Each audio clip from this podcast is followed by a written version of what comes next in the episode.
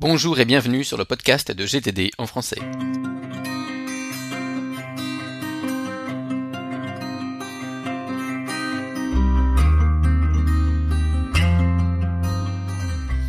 Notre invité du jour s'appelle Lionel Davoust.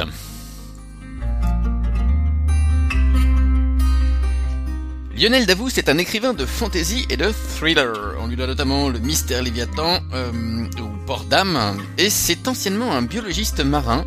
Mais surtout, ce qui nous intéresse, nous, aujourd'hui, c'est qu'il utilise GTD.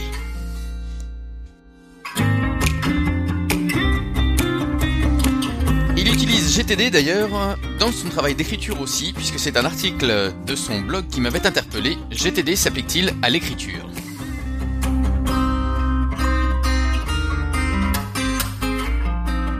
Alors bah Lionel, euh, bonjour. Bonjour. Et euh, bah merci de, de m'accorder ce temps, enfin de, de, nous accorder ce temps pour, pour parler de, de GTD puis de ta pratique de GTD. Et, euh, et comme j'aime bien faire à chaque fois que j'ai un invité, bah voilà, est-ce que tu pourrais nous expliquer la genèse de GTD pour toi? C'est-à-dire pourquoi t'en es venu à GTD À quoi ça répondait? Qu'est-ce qui est le motif? Alors bah déjà, euh, merci pour l'invitation parce que je suis euh, vraiment euh, très heureux et très honoré de, de venir parler de GTD sur le podcast officiel de GTD en France.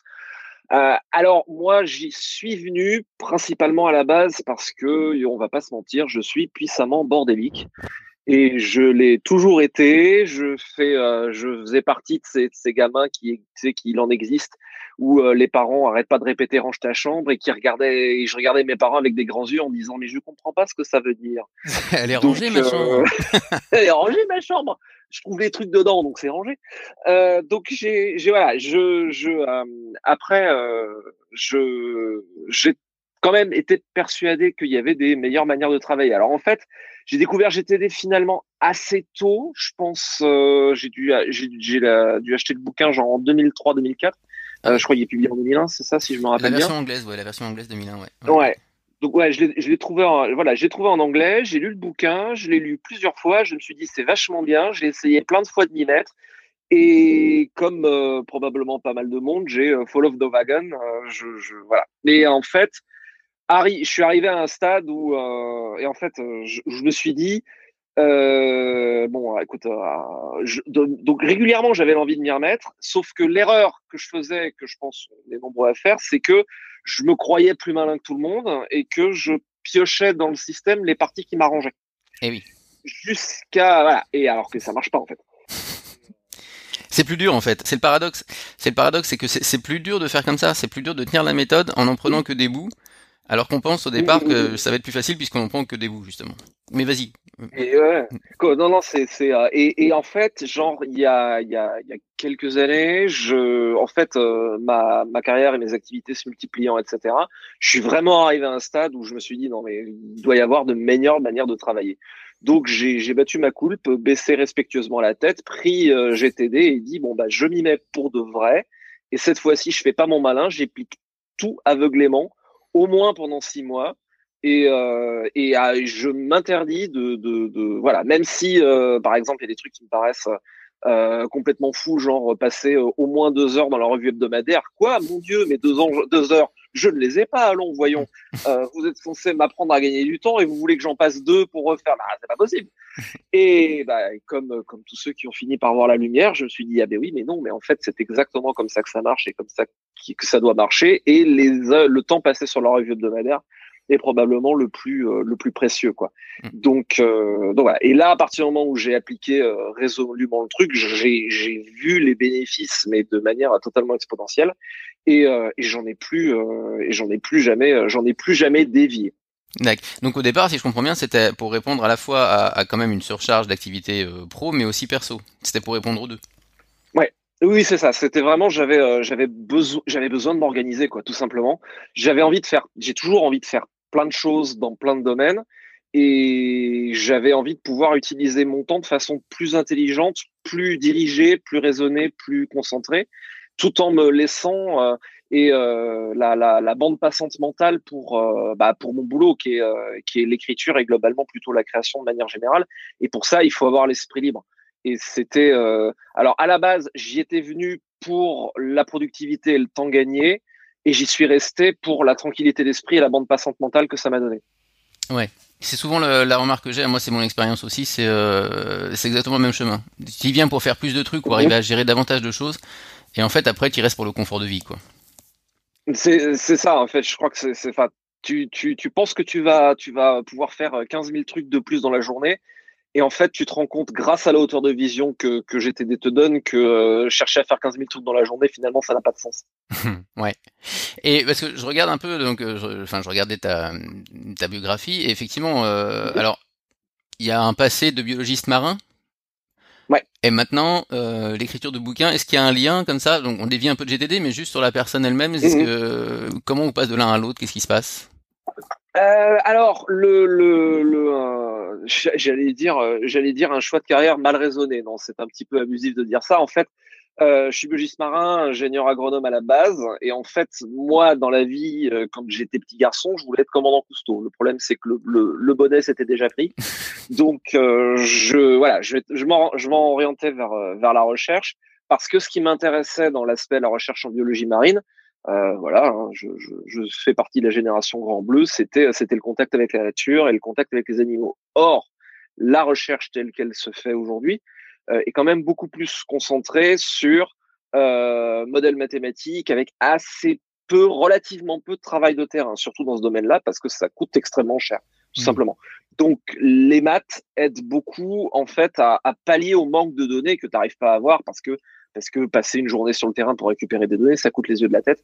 Donc, euh, donc, mais c'était vraiment l'aspect, euh, voilà, moi ce qui m'intéressait à la base là-dedans, c'était pas nécessairement l'aspect mathématique et modélisation, même si, euh, même si je trouvais ça intéressant. C'était vraiment l'aspect, voilà, l'aspect rêve du, du, du gamin qui, qui avait grandi mais qui avait gardé, gardé ce rêve-là. Et du coup, bah, en voyant que c'était pas forcément de cette manière-là et que bah, le, la recherche n'allait pas forcément me donner ce que, ce que je voulais. Moi, j'avais toujours eu un côté, euh, une envie de créer dans ma vie. Je ne savais pas comment. Mais euh, voilà, à partir du moment où, ayant fini mes études, je me suis rendu compte que finalement, la recherche, la thèse de doctorat et puis la suite, c'était pas nécessairement pour moi. Euh, finalement, je suis resté dans, dans, dans le cœur du truc qui était l'aspect rêveur et, et créateur de choses. Euh, donc, donc voilà, ce qui est toujours euh, quelque chose de, de merveilleux à, à dire à, tes parents quand tu dis écoutez, en fait, euh, je vais, je vais, je vais arrêter de rêver sur la biologie marine, mais je vais rêver autrement. c'est pas toujours voilà. Donc, donc c'était vraiment le, le, le voilà l'aspect, l'aspect un peu rêveur qui était le, qui qu'en fait le côté créatif me permet en fait de, de faire mon métier de cet aspect-là, qui est le, qui est le truc qui m'a toujours parlé le plus en fait. D'accord, et du coup, euh, tu t'es mis à rêver euh, en roman, quoi, en nouvelle, à l'écrit. C'est ça, voilà. Voilà, à l'écrit, euh, sur diverses choses. Voilà, j'écris un petit peu sur. j'ai écrit, et puis je le fais un peu de temps en temps, j'ai un peu écrit sur l'océan, la mer, les baleines, etc. Mais j'essaye d'éviter de, trop, creuser ce sillon parce que quelque part, ça serait plus une solution de facilité. J'aime bien, justement, essayer d'aller plutôt dans des domaines que je connais pas ou des domaines qui, représentent un, un, défi de création, là où GTD aide aussi, d'ailleurs, pour mettre en ordre ses idées et, essayer de, de pas trop se casser les figures face à quelque chose, face à une marche euh, ou un défi créatif qui serait un petit peu ardu. Ouais, alors on va y venir parce que euh, il y a un article sur ton blog qui que, que j'avais vraiment beaucoup aimé sur sur l'application justement GTD à, à l'écriture. Euh, juste avant mhm. d'arriver là, euh, tu tiens tu tiens un podcast, enfin tu co-animes un, un, podcast ouais. qui s'appelle Procrastination. Mhm. Donc forcément le titre interpelle. Pourquoi ce titre? Est-ce que est-ce qu'il y a un rapport? Est-ce que finalement l'écriture, euh, parce qu'on a souvent le truc de, tu sais, il y a le syndrome de la page blanche. Alors est-ce que le syndrome de la page blanche c'est la procrastination? Euh, que, Comment comment ça s'organise? Comment tu le vis tout ça, toi?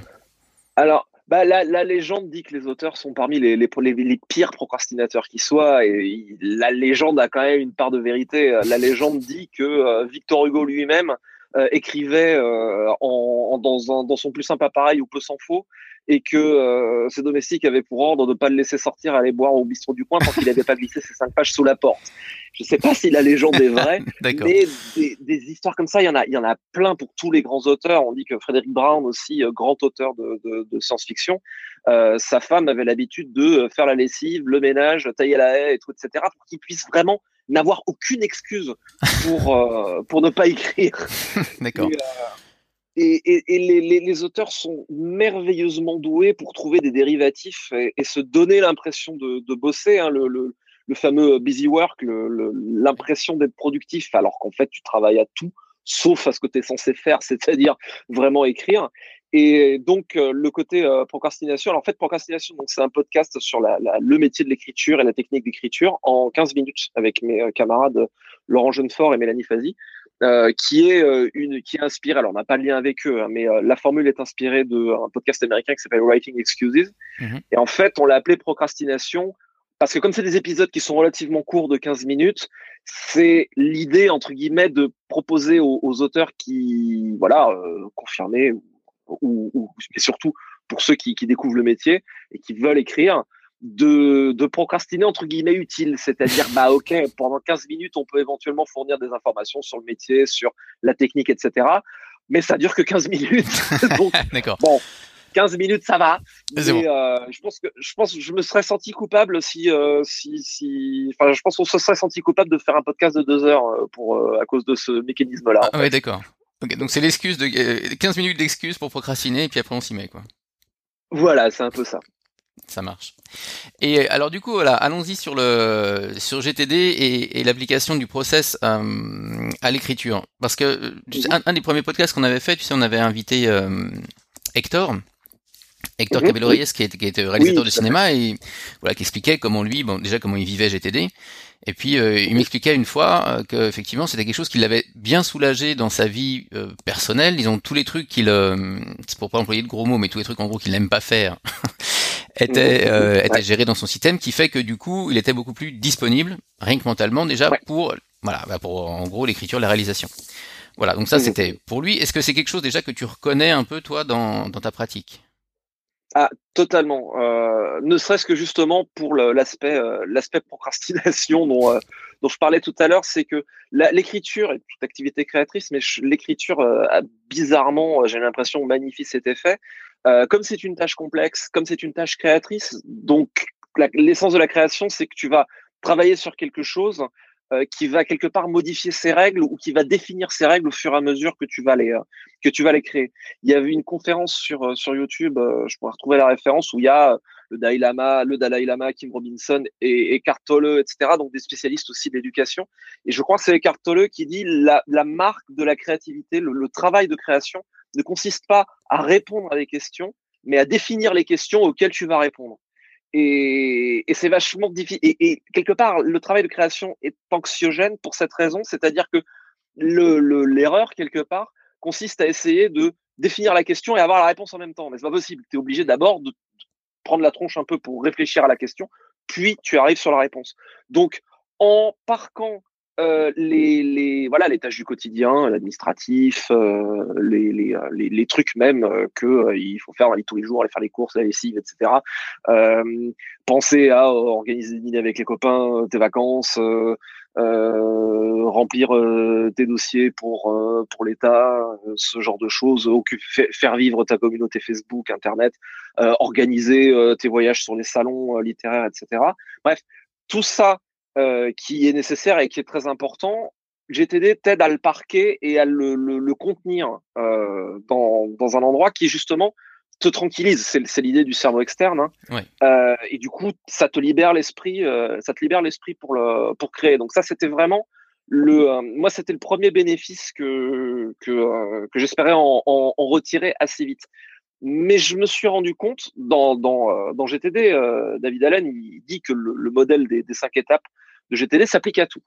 Et euh, bon, quand j'étais dans ma phase, euh, j'applique euh, j'applique tout bêtement premier degré et puis j'évalue et je vois ce que j'en retire et après j'amende le cas échéant si j'en sens le besoin. en lisant ça, je m'étais dit bon, ok, ça marche pour ça marche pour organiser un dîner, ça marche même pour construire un, un, site web, ça peut marcher pour ce genre de truc. Mais je m'étais dit de prime abord, Ouais, est-ce que ça marche vraiment pour un travail créatif? Je suis pas sûr. Euh, parce que c'est beaucoup trop chaotique. Et c'est vrai que la, la, la, la, création est chaotique puisque tu es en train d'essayer de définir les questions auxquelles tu dois répondre. Mmh Mais à l'usage, je me suis rendu compte que bien sûr que si, évidemment ça marche. Le seul truc, c'est que les cinq étapes de GTD, en fait, c'est pour ça que c'est un peu fatigant intellectuellement aussi, enfin exigeant intellectuellement, et que ça, ça prompte à susciter la procrastination, et que, parce que voilà, l'effort intellectuel peut être un petit peu harassant, c'est que contrairement à un, projet, je dirais, euh, mieux défini, euh, avec un résultat plus clair, où tu cherches à répondre à une, à une question qui est plus ou moins déjà posée, euh, dans, dans, un travail de, de, création littéraire, par exemple, ou musicale, ou ce genre de choses, en fait, tu passes par les cinq étapes, mais limite plusieurs fois par minute. Mmh pour ça que c'est euh, c'est c'est compliqué. C'est-à-dire que les idées te viennent, tu les évalues, tu les ordonnes, okay. tu vas écrire un bout en pensant qu'elles qu'elles sont bien, tu vas regarder, tu vas faire non c'est pas bon. Du coup, mais l'autre idée va te venir, du coup tu vas la collecter quelque part, et, et c'est constamment en fait le, le euh, euh, quelque part l'idée de, de, flow euh, de, dans une activité qui, qui allie le, le, enfin là le, le, flow selon euh, alors j'ose jamais dire son prénom c'est le chargeur le chercheur je crois qu'il est tchèque ou polonais je sais plus mais il a un nom il a un nom extrêmement compliqué mais c'est l'architecte de, de, de, la notion de, de flow où tu en gros t'es ouais t'es es complètement engagé dans une tâche tu vois pas le temps passer et, et euh, ça t'apporte du plaisir en plus. Et, et euh, il y a, pour que cet état de flow s'installe, il faut un équilibre juste entre euh, la, nouveauté et le défi. Et quand c'est en bon état de flow en créativité, c'est ce qui se passe. Et, euh, et, cette difficulté, pour moi, justement, vient dans le fait de cette espèce de gymnastique mentale continue, euh, qui est que constamment, les idées viennent, tu les évalues, tu les implémentes, tu les juges, tu les changes, etc. Et donc, bien sûr, GTD, en fait, je me suis rendu compte à, à l'usage et à mesure que ma, ma, ma pratique s'affinait euh, et que j'avais euh, amené le, le reste des, des, des, zones un peu plus faciles à, contrôler, euh, que j'avais amené ça justement sous contrôle, je me suis rendu compte que, bien sûr, tout à fait, le modèle GTD s'applique à un travail créatif et c'est intéressant de le rendre conscient pour, pour justement bénéficier de... Parce que dans, dans le, enfin, tu, arrête-moi si je dis une bêtise, mais il me semble que les, les cinq étapes du, du, flux de travail sont relativement isolées les unes des autres. Ça aide à rester dans un même mode de travail. Et savoir que dans la créativité, ça fonctionne comme ça, ça peut donner une forme de, de tranquillité et d'appui pour, euh, pour, se, se, pour, pour se dire que on est sur une bonne piste. Je suis en train de collecter des idées, c'est normal, je peux les évaluer, mais j'ai, voilà, je peux les évaluer plus tard, c'est pas grave. Euh, et, donc définir et amener à la conscience les cinq étapes du flux de travail euh, permet de faciliter grandement le, le, en tout cas je trouve, de rendre euh, intellectuellement moins éprouvant le travail de création quel qu'il soit. Je trouve ça, super, d'autant plus que, effectivement, c'est ces cinq étapes du, flux de travail. C'est-à-dire que euh, moi, j'avais, j'avais, j'avais pas vu ça avant de lire ton article. Je l'avais, jamais euh, identifié comme ça, en tout cas. Euh, et c'est vrai que si on m'avait dit, bah voilà, essayons d'appliquer ça, d'appliquer un bout de GTD à, à l'aspect créatif, en fait, le truc qui me vient naturellement, c'est plus, tu sais, le modèle de planification naturelle le, le oui, truc de gestion de projet quoi où tu vas dire bah pourquoi ouais. alors pourquoi je vais écrire ce bouquin bah parce que ce bouquin etc tu vois ou, qui quelque part euh, presque mmh. plus évident mais ouais. euh, mais qui finalement reste euh, reste quand même euh, comment comment je pourrais dire ça à un niveau à un niveau intellectuel euh, enfin à un niveau élevé tu vois c'est-à-dire que mmh, ce que j'ai bien aimé là dans l'article, c'est que euh, et dans la manière dont, dont tu présentes ça, c'est que effectivement là c'est vraiment au moment où j'écris. Alors que oui. tu vois, si j'ai fait ma planification naturelle sur un bouquin, alors super, j'ai, euh, je sais pourquoi je veux le faire, je sais à quoi ça ressemble quand c'est terminé, j'ai mes principes machin. J'ai fait mon brainstorming avec mes idées, etc. Mais encore que ça va rester, tu vois, des idées forcément larges. Ça va, ça va être, je pense, la structure peut-être, la grande structure et encore euh, de, de, de, la chose elle-même. Après, je vais organiser mes parties, puis après, je vais me mettre à écrire. Et, euh, et, ça va s'arrêter là, mais se mettre à écrire, si tu veux, c'est un truc. Je rencontre plein de gens euh, qui me disent, oui, d'accord, mon action, c'est écrire, euh, écrire le rapport machin. Et écrire mmh. le rapport machin, pour moi, c'est un peu comme écrire un bouquin. Enfin, c'est un truc, tu vois, tu vois oui. ça et pff, tu vois, parce que tu sais que ça va, ça va être super long avant que tu commences à rayer la première action, etc. Et là, là ce que j'aime bien, c'est l'idée de se dire, bah voilà, mais écrire. Et finalement, quand je me mets à écrire, bah la collecte, enfin le, la, la, capture maintenant, parce que ça a changé de nom. c'est ah, euh, voilà. Okay. non mais attention, faut faire gaffe. non voilà.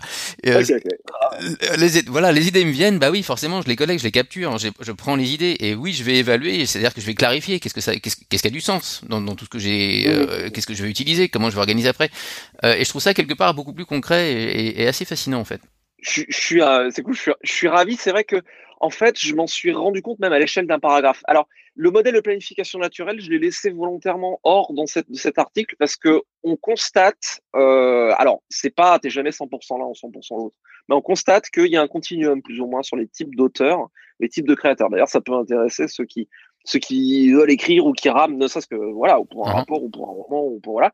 C'est il y a à peu près deux grandes façons de travailler, et encore une fois, on n'est jamais l'un ou l'autre à 100%, hein, mais euh, il y a deux tendances. La tendance des structurels ou architectes et celle des scripturels, scripturaux, pardon, ou, euh, alors excuse-moi, juste tombé, la, il y a deux grandes tendances, les structurels ou architectes et les scripturaux ou jardiniers. Et en fait, la différence, c'est que un structurel ou un architecte, il va avoir tendance justement à faire des plans, comme tu disais. Moi, je suis très comme ça. Mhm. Euh, il va avoir tendance à faire des plans, notamment, et c'est, c'est, j'ai découvert une des marques qui, en général, indique un structurel, c'est il va penser à la fin d'abord. Il va se fixer cette fin-là, et ensuite, ça va lui donner les étapes, les grandes étapes qu'il pourra ensuite détailler euh, pour architecturer euh, l'élan du livre ou du rapport jusqu'à arriver à cette fin, ce qui est complètement le mode de planification naturelle. Mhm. Mais on se rend compte aussi qu'il y a des, auteurs qui sont des jardiniers ou des scripturaux, et si eux, tu leur parles de euh, savoir la fin avant de commencer à écrire, ils te regardent avec un air limite horrifié en disant mais si je sais la fin, quel est l'intérêt d'écrire? D'accord. Parce que le plaisir pour ces auteurs-là, c'est découvrir justement au fur et à mesure. Et, euh, et, et quelque part, c'est leur écriture à leur premier geste, c'est une immense étape de capture quelque part. Euh, à l'inverse d'un architecte qui, lui, va plutôt avoir la, la, la fin en tête. Euh, mais ça n'empêche pas que le modèle fonctionne dans les deux cas. Quand tu as commencé, euh, voilà, ne serait-ce que pour écrire une scène, il peut venir des, des, lignes de dialogue, un, un, un personnage, euh, une action, un décor, etc. Tout ça, c'est des éléments qui sont donc capturés et que après tu vas commencer à regarder et à organiser justement, à traiter, à organiser euh, clarifier aussi en te disant bon est-ce que ça je garde, est-ce que je garde pas, etc. Et l'action finalement c'est mettre tout ça ensemble et, écrire euh, à proprement parler. Donc euh, et ça ça, ça fonctionne effectivement dans les deux cas. Mais alors ce qui est moi je, je, je, voilà la différence entre structurel et un scriptural c'est que euh, c'est probablement l'attitude vis-à-vis du, du, mode de planification naturelle. Un structurel comme moi, il est terrifié s'il sait pas où il va et s'il n'a pas la, la fin je suis infoutu d'écrire ne serait-ce qu'une scène si je sais pas euh, en gros ce qu'il est censé un minimum s'y passer. Mm Un scriptural, au contraire, ça l'horrifie. Euh, ça enlève tout le fun du truc qui est bah qui est limite de, de, de lire et de découvrir l'histoire à mesure à, mesure qu'on l'écrit quoi. D'accord ok. Euh, mais du coup euh, du coup je suis en train de me dire à t'écouter que que c'est vrai que se dire que derrière il y a ces structures en tout cas de se dire bah je, suis libre d'écrire ce que je veux. Enfin tu vois ça, ça, ça peut être presque rassurant de se dire bah voilà je, je, jette mes idées de toute façon c'est de la capture tout ça puis après je ferai mon tri là-dedans. Au moins je sais où c'est.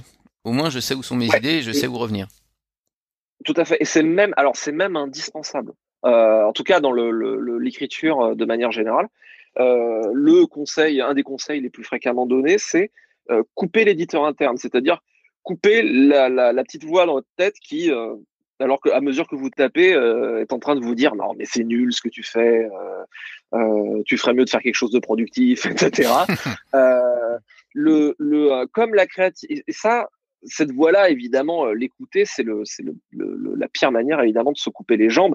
C'est, c'est, c'est voilà, dans, dans GTD, on le trouve aussi où, il, voilà, David Allen le dit qu'il faut avoir pour avoir une bonne idée, il faut se permettre d'en avoir 15 mauvaises. Ouais, c'est ça. C'est l'exemple, c'est la stratégie même du brainstorming. Mm -hmm. Mais comme on a une espèce de rapport un petit peu sacralisé à l'écrit où on se dit, bah, il faut que ce soit bien. En fait, non, il faut pas que ce soit bien. Il faut que ce soit, c'est tout. Euh, même quelqu'un qui structure, euh, voilà, moi je, structure beaucoup, mais je m'astreins à considérer mon premier jet comme pouvant vagabonder le plus possible. Euh, et c'est indispensable pour temps en temps euh, que l'inconscient te serve te serve une fulgurance. Je dis volontairement l'inconscient, c'est pas que t'es génial, c'est que tu es suffisamment rentré dans le flux de l'histoire pour que euh, ton inconscient te, te, donne une jolie formule et après tu la relis et tu fais tiens la vache c'est bien ça c'est moi qui ai écrit ce truc là et tu, tu, peux le lire avec d'autant plus de d'humilité que non c'est pas toi qui l'as écrit c'est ton inconscient donc t'as pas de prise là-dessus. Donc tout va bien c'est pas toi.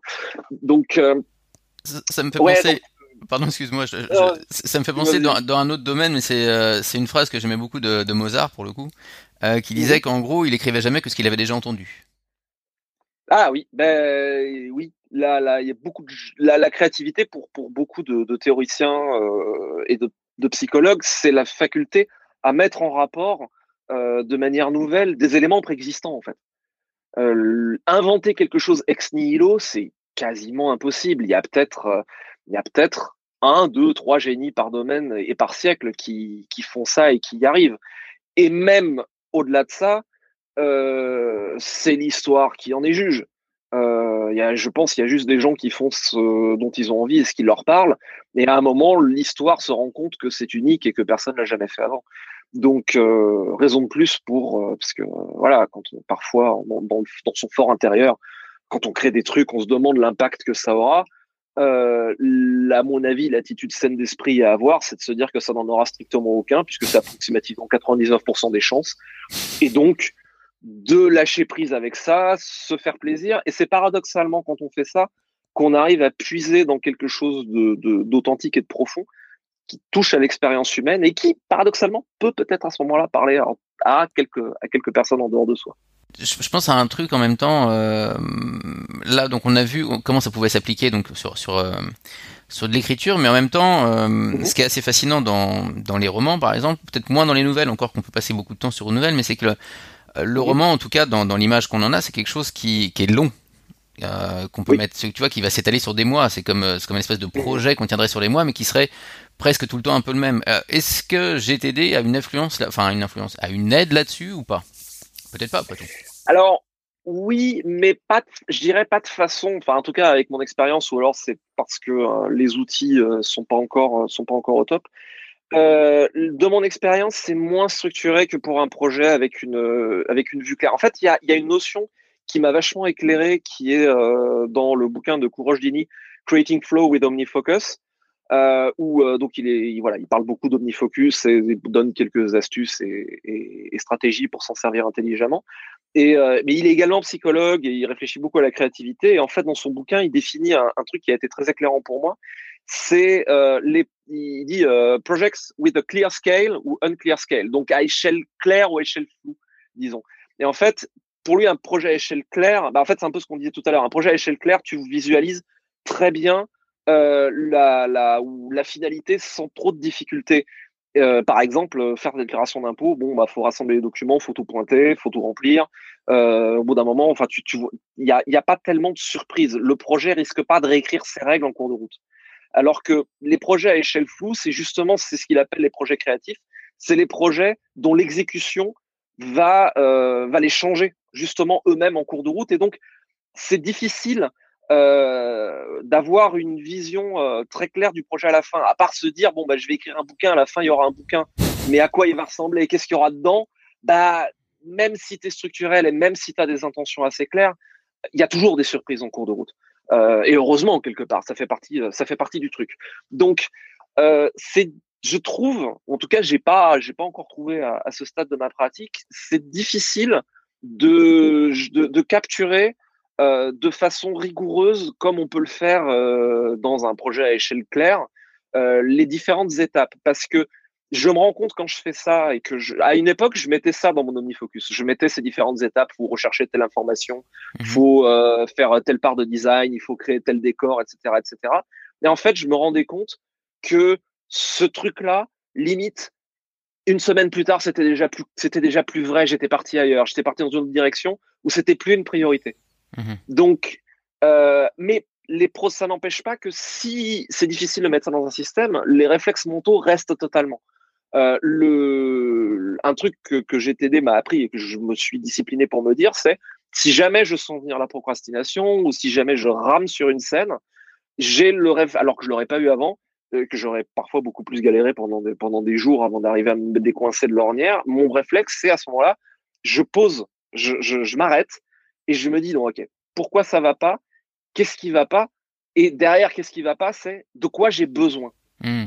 Quels sont et quelque part, ça revient à se dire, euh, par exemple, ça, ça arrive, voilà, t'essaies d'écrire une scène, euh, voilà, t'essaies d'écrire une scène et en fait, dans un certain décor et tu te rends compte qu'il y a certains éléments du décor que tu n'as pas forcément très bien définis ou qu'il te manque un élément de recherche pour parler de quelque chose et que cet élément, tu l'as pas. Et tu essaies d'écrire la scène quand même. Et parfois, voilà, parfois, tu as, le nez dans le guidon, donc tu te rends pas forcément compte de ce genre de truc. Et s'arrêter, se poser cette question, c'est en fait, c'est le raisonnement de base qui est quelle est ma prochaine action? Ouais, c'est ça. Mmh. Et c'est exactement revenir à ça, et c'est se dire, je suis en train, je suis pas sur la, je suis pas en train de bosser sur la bonne action. Je suis en train de mettre la charrue avant les bœufs. Donc, je m'arrête et de me dire quelle est la vraie prochaine action? De quoi j'ai besoin? Et à ce moment-là, je le fais. Ça prend parfois une demi-heure et après, c'est parti. Mais ce réflexe d'arrêt euh, pour se dire est-ce que je voilà quelle est ma vraie vraie bonne prochaine action identifiable et tangible euh, c'est un truc qui, voilà qui peut me prendre je sais euh, au moins une demi douzaine de fois par par jour. Et j'y gagne beaucoup d'énergie et de motivation à euh, final, à, éviter de tourner en rond, à essayer de, persister dans une direction qui est, qui est pas féconde. Ça me permet toujours de me contrôler en me disant est-ce que je suis bien en train de faire la prochaine action qui va bien? Je la note pas forcément mais, mais la, discipline mentale est là et elle est, salutaire. Ouais, c'est fascinant de voir, le, de process finalement qui est appliqué à un domaine créatif auquel, euh, pour, pour, beaucoup de gens, en fait, dès que tu essayes d'être structuré, tu es plus créatif. Et, c'est tout le contraire. je, sais que tu, en es convaincu. Ben oui. mais euh, mais effectivement, mais et là ça me fait, ça m'évoque vraiment un truc qu'on dit. Euh, alors c'est un peu provoque, mais en même temps, en même temps, c'est assez vrai. C'est-à-dire qu'au bout d'un moment de, de, pratique de la méthode, euh, David dit, on arrive à un moment où on n'a plus le problème en fait. On n'a plus de problème, on n'a que des projets.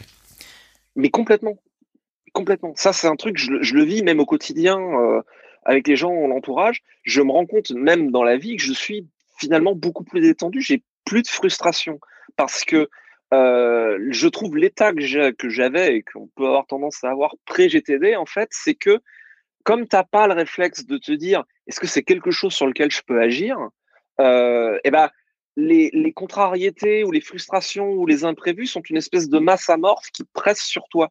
Alors que, euh, enfin, voilà, je sais que euh, David euh, Allen parle euh, de, de l'état, hein, l'esprit, avoir l'esprit comme l'eau et que c'est mhm. un ancien artiste martial, etc. Mais pour moi, quand j'en parle autour de moi et que j'essaie de, de, prêcher un peu GTD, pour moi, c'est de l'aïkido mental.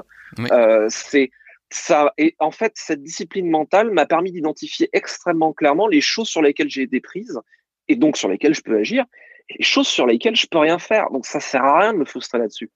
Euh, puisque je peux rien y faire. Mmh Donc, mmh alors ça peut être un peu frustrant, mais mais ça dure vraiment pas longtemps parce que mon énergie est concentrée sur les choses qui sont, euh, euh, alors je sais pas quelle est la version française, mais actionnables sur lesquelles sur lesquelles je peux agir. Il est possible d'agir. Ouais, ouais.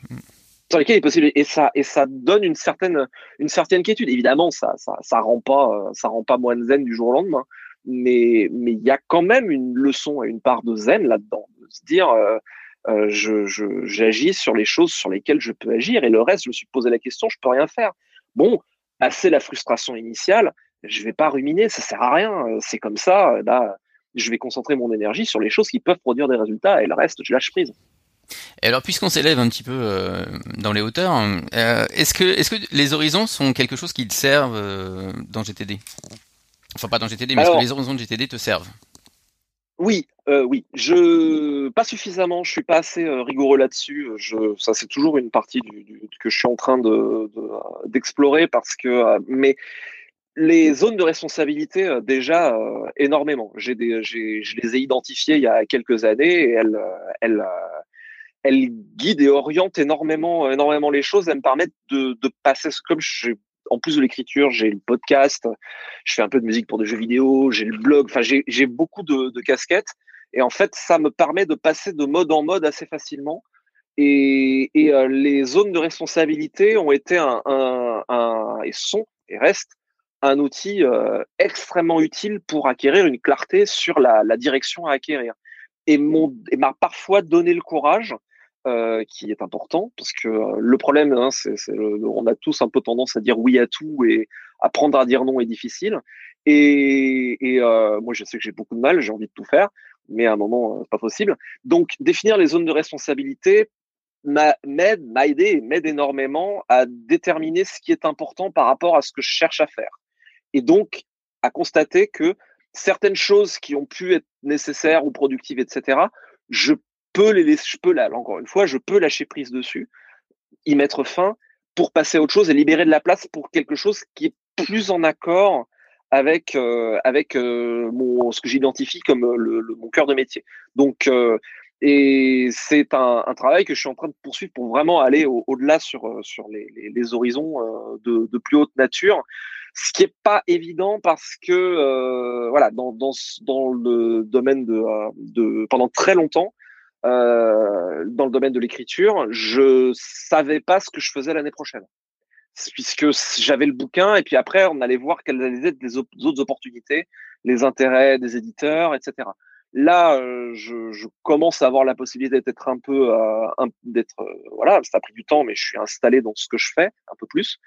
Et donc j'ai une visibilité à plusieurs années maintenant, ce qui me permet de, de, de et puis la, la marge de manœuvre aussi pour ne plus nécessairement avoir besoin de dire oui à tout. Euh, donc ça me permet d'avoir une d'acquérir cette plus haute, de, haute, cette plus grande hauteur de vision et donc de, euh, de m'élever dans les dans les dans les niveaux euh, dans, dans les horizons GTD, sachant qu'avant c'était grosso modo bah qu'est-ce que tu veux faire? Bah continuer à écrire quoi. Hmm. et, et, en gros réussir à dégager suffisamment de revenus euh, par l'écriture ou par d'autres activités qui sont pour moi principalement la, la, traduction littéraire, qui est une activité que j'aime beaucoup, mais qui est plus rémunératrice que l'écriture. Euh, donc c'était voilà, c'était ça et c'était un petit peu, euh, un petit peu le, le, le, la lutte pour, euh, pour arriver à, à, simplement arriver à persister et à, et à, m'installer, à m'établir euh, suffisamment sur la durée dans ce, dans ce domaine-là. Donc, euh, les zones de responsabilité, c'est, c'est vraiment euh, un outil qui est, voilà, qui est, qui, qui est pour moi fondamental pour commencer à, à savoir à investir son énergie et puis aussi pour voir parfois aussi où est-ce que tu où est-ce que tu l'investis pas assez et donc définir bien sûr des prochaines actions pour pour essayer de rééquilibrer tout ça. Alors on arrive euh, on arrive un peu au terme, enfin pas un peu d'ailleurs, on arrive au terme. Euh, je, je, voudrais que tu dises un mot sur ce bouquin. Donc tu l'as, tu l'as brièvement mentionné, mais sur le bouquin sur OmniFocus. Alors, moi je l'ai pas lu évidemment parce que c'est gros pavé, 1000 pages, et je dis évidemment parce que en fait j'utilise pas OmniFocus, donc voilà. Mais en même temps, euh, il est pas que sur OmniFocus, si j'ai bien saisi en fait. Alors, tu utilises toi Tu utilises quoi toi par curiosité? Euh, Moi j'utilise un, un, logiciel qui s'appelle Daylight, un truc qui fonctionne sur Mac en fait, qui est, qui est un sort de CRM en fait, mais que, que j'ai un petit ah peu adapté. D'accord, ok. Ouais, oui, ouais. C'est, c'est, oui. Moi, j'utilise OmniFocus parce que bah, c'est, c'est vraiment un outil euh, solo et comme je suis euh, quasiment euh, à 95% solo, euh, c'est, c'est, ça, ça marche bien avec, avec mon mode de fonctionnement.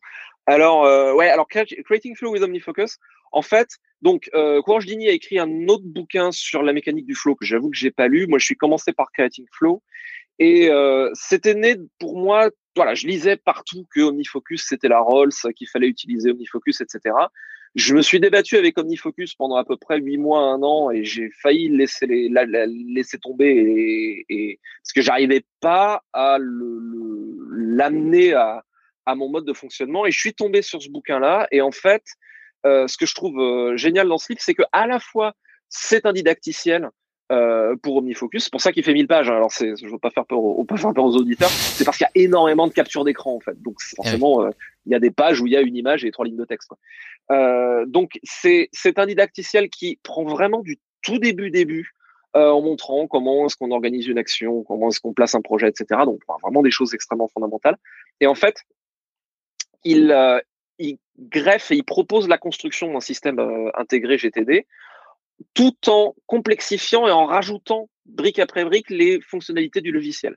Ce qui euh, est déjà très intéressant pour les gens qui sont un peu euh, intimidés par la complexité d'OmniFocus, parce qu'OmniFocus, en fait, énormément de sa puissance est sous le capot et c'est des choses qu'on ne voit pas et l'interface c'est presque dépouillée alors qu'en fait il y a énormément de puissance mais il faut savoir où aller chercher.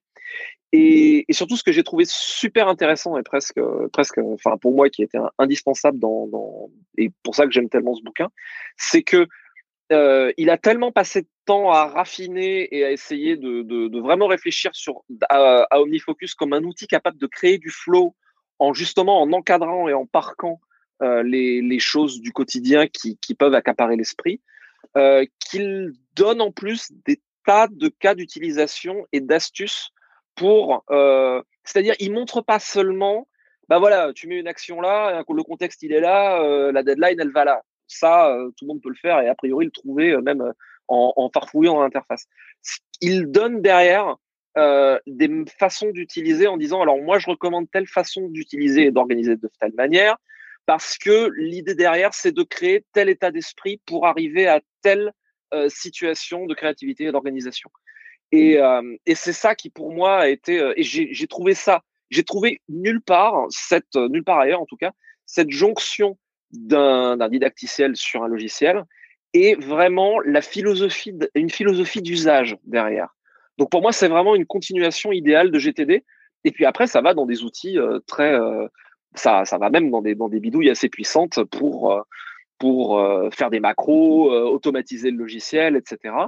Et, et c'est, c'est, pour moi, autant GTD est, est, est, absolument vital et donne énormément de, voilà, il donne les clés pour, pour fonctionner sur la manière théorique.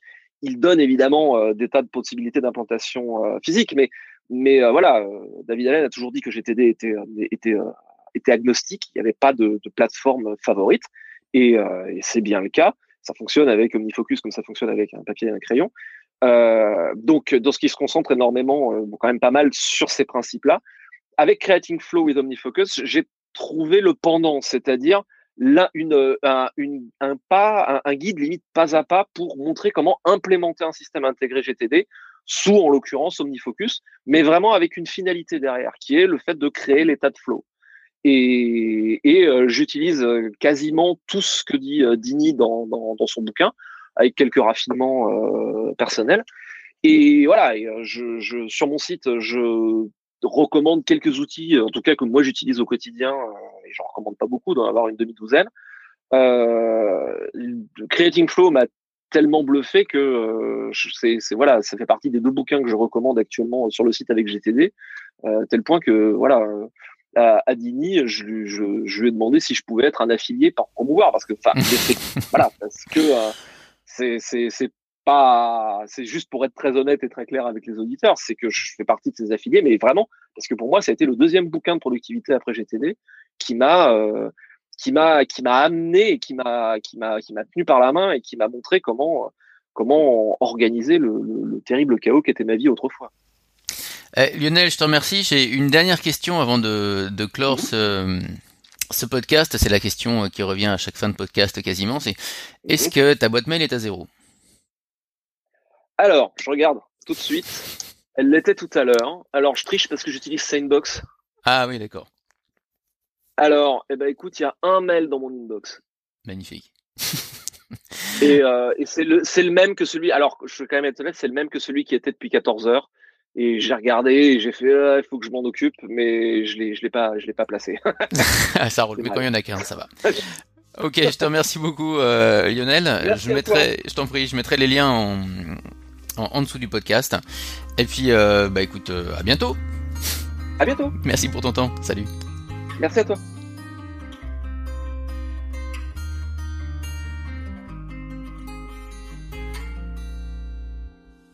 Et bien voilà, ce podcast avec Lionel Davoust est terminé. J'espère qu'il vous a plu et j'en profite pour vous signaler que Lionel est euh, plutôt actif sur la communauté Slack que vous pouvez rejoindre sur invitation si vous le souhaitez en envoyant un email à contact@gtdfrance.com. Merci et à bientôt.